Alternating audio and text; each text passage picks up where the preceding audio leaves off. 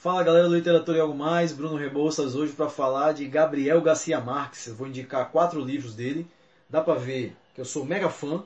É, eu coloquei um box essa semana perguntando se vocês queriam um vídeo sobre o Garcia Marques ou sobre o Vargas Llosa.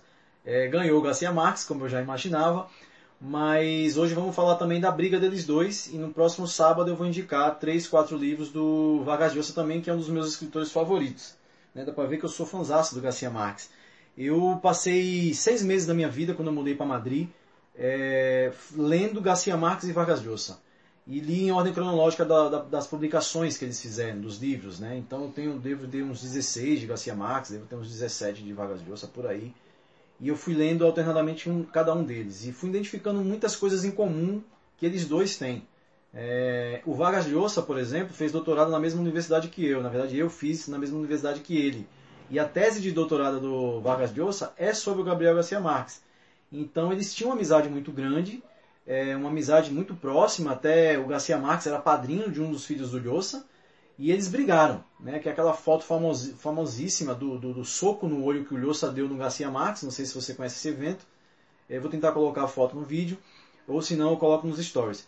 É, e eles brigaram, e o grande ponto, assim, é, existem várias teorias sobre essa briga que eles tiveram, Muita gente fala que foi algo pessoal, de um conselho que o Garcia Marques deu para a ex-mulher do, do Lhosa, é, quando eles estavam brigados. Muita gente diz que houve um episódio que o Garcia Marques foi levar a esposa do a ex-esposa do Lhosa no aeroporto em Barcelona. E essas histórias se contam muito em Barcelona.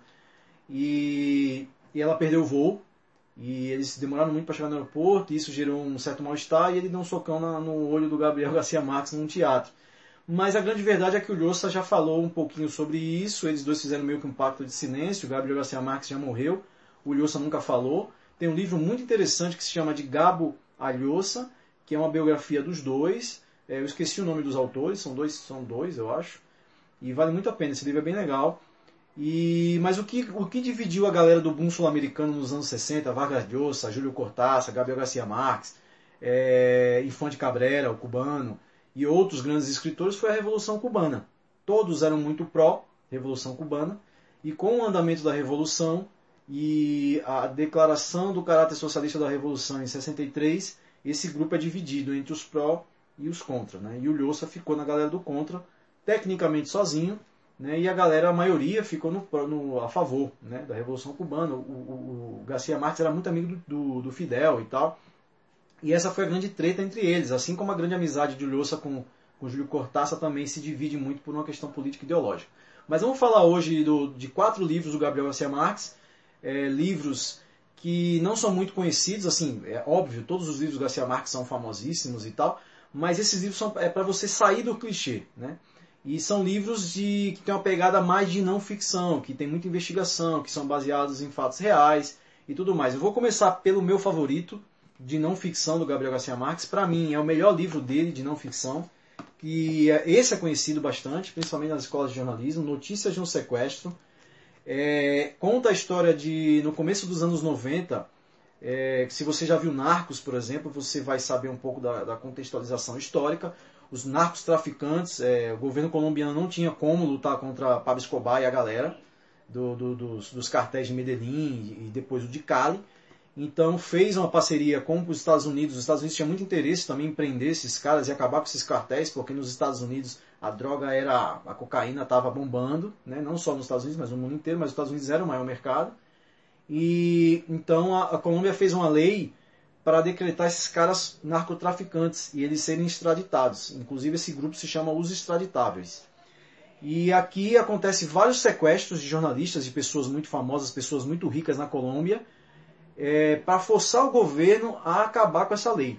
E, obviamente, Pablo Escobar conseguiu, tanto que Pablo Escobar fez a própria cadeia para ser preso. Né? Então, que ela, a catedral, se eu não me engano, em Narcos isso está muito claro.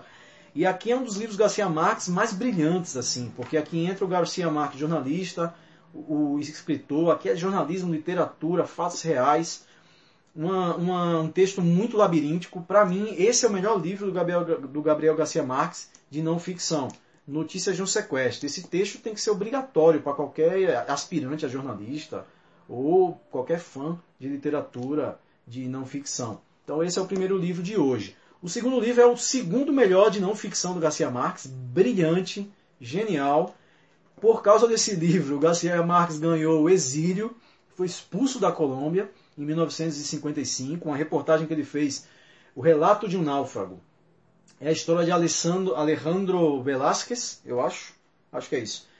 É, ele vinha numa embarcação e essa embarcação tomba no Mar do Caribe e era uma embarcação militar e essa embarcação militar tinha um contrabando de eletrodomésticos, isso há muitos e muitos anos. E aqui é descoberto.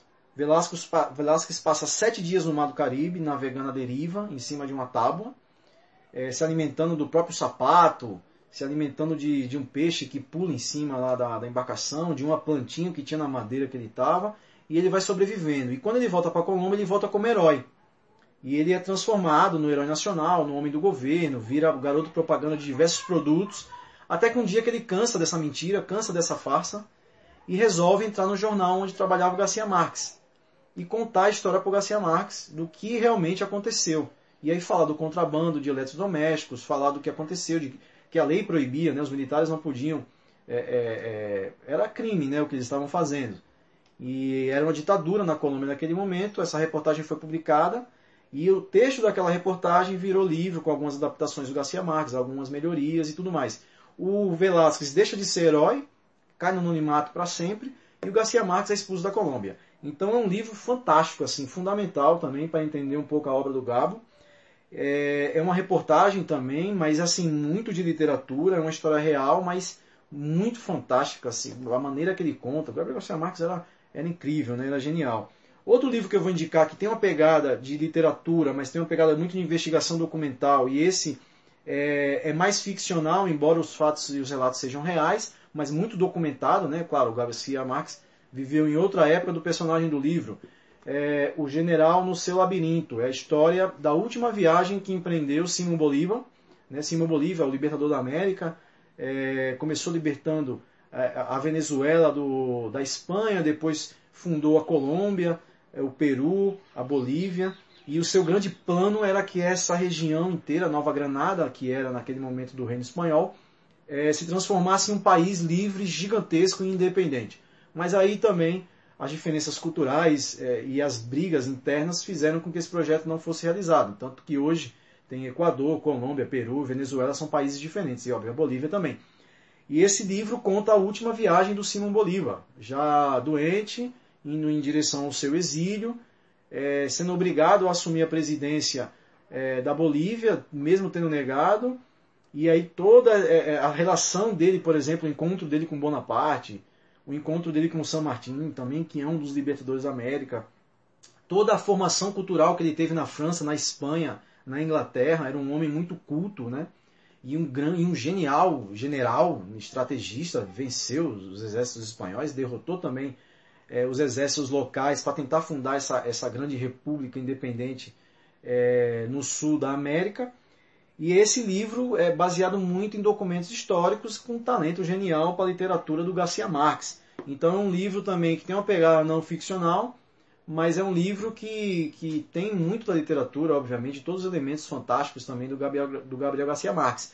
E esse livro é fantástico também, eu adoro muito esse livro. Outro livro que eu vou indicar, a edição é nova, eu comprei esse livro na Espanha e no Brasil eu vi, eu conferi antes que saiu. No Brasil ele se chama Em Viagem pelo Leste da Europa. É um livro-reportagem do Gabriel Garcia Marques viajando pelos países da Cortina de Ferro, ou seja, aqueles países que faziam parte da União Soviética. E aqui tem todas as peripécias que o, que o Garcia Marques. A viagem começa na Alemanha, claro, ele estava na Alemanha Ocidental, cruza o Muro de Berlim com um visto especial, então passa pela Alemanha Oriental e vai até Moscou. Então vai viajando de trem, com toda a burocracia estatal, com todas as proibições de viagem dos cidadãos naquele, naquele momento da União Soviética. Isso aqui é, é anos 60, então está no auge da Guerra Fria e toda a questão da espionagem, o medo do, do, do, do rival né, ocidental, os Estados Unidos no caso, e os seus aliados. E Garcia Marques vai fazendo um, um, um brilhantismo gigantesco, uma realidade imensa, a realidade da vida do povo daquele momento ali na, na Hungria, na Bielorrússia, vai passando pela Polônia, e até chegar em Moscou, até chegar no Kremlin. Né? E um dos últimos textos é justamente falando do corpo de Stalin, né? que está é, embalsamado no, no Kremlin, né? assim como o de Lenin e tudo mais. Então esse daqui é um dos livros fantásticos de Gabriel Garcia Marques, um dos últimos que saiu agora. Essa edição tinha sido perdida, assim, muitos anos sem, sem uma nova edição. E é de 2015, essa que eu tenho. No Brasil eu acho que saiu em 2017, então já tem também, vocês já podem conferir. E é isso. Esses são os quatro livros que eu queria indicar para fugir um pouco dos grandes livros do Gabriel Garcia Marques, todos fantásticos, adoráveis, amo todos eles. Menção honrosa a um dos livros fantásticos, O Outono do Patriarca. Essa é uma primeira edição que eu comprei em Madrid na Feira de Livros Antigos. É o meu grande segredo aqui em casa e está guardado aqui as sete chaves. E mencionar também esse que é talvez um dos livros mais lindos assim que você talvez vai ler na vida, O Amor no Tempo do Cólera. Tá bom? Então é isso aí. Um abraço a todos, bom final de semana.